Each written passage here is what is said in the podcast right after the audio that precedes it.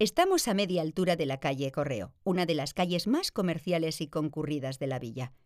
Y es que si de algo puede presumir Tolosa es de su pequeño comercio.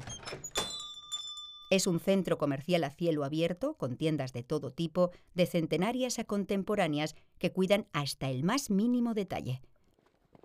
El nombre de la calle se debe a que era el tránsito natural de postas y correos a su paso por Tolosa.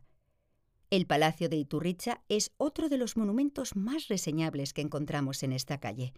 Data del siglo XVI, aunque anteriormente en este solar existía una casa-torre medieval. El palacio se construyó sobre sus cimientos. Al igual que la cercana Casa La Paza, muestra una magnífica sillería y ladrillo de la tejería municipal. Los escudos nobiliarios de la fachada corresponden a Miguel Pérez de Mendiola y Magdalena de Unanue, quienes cedieron el palacio en 1612 a la Orden de las Clarisas.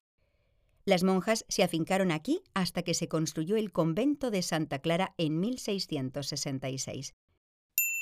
Sigue un poco más adelante y encontrarás el siguiente punto, la Plaza Verdura.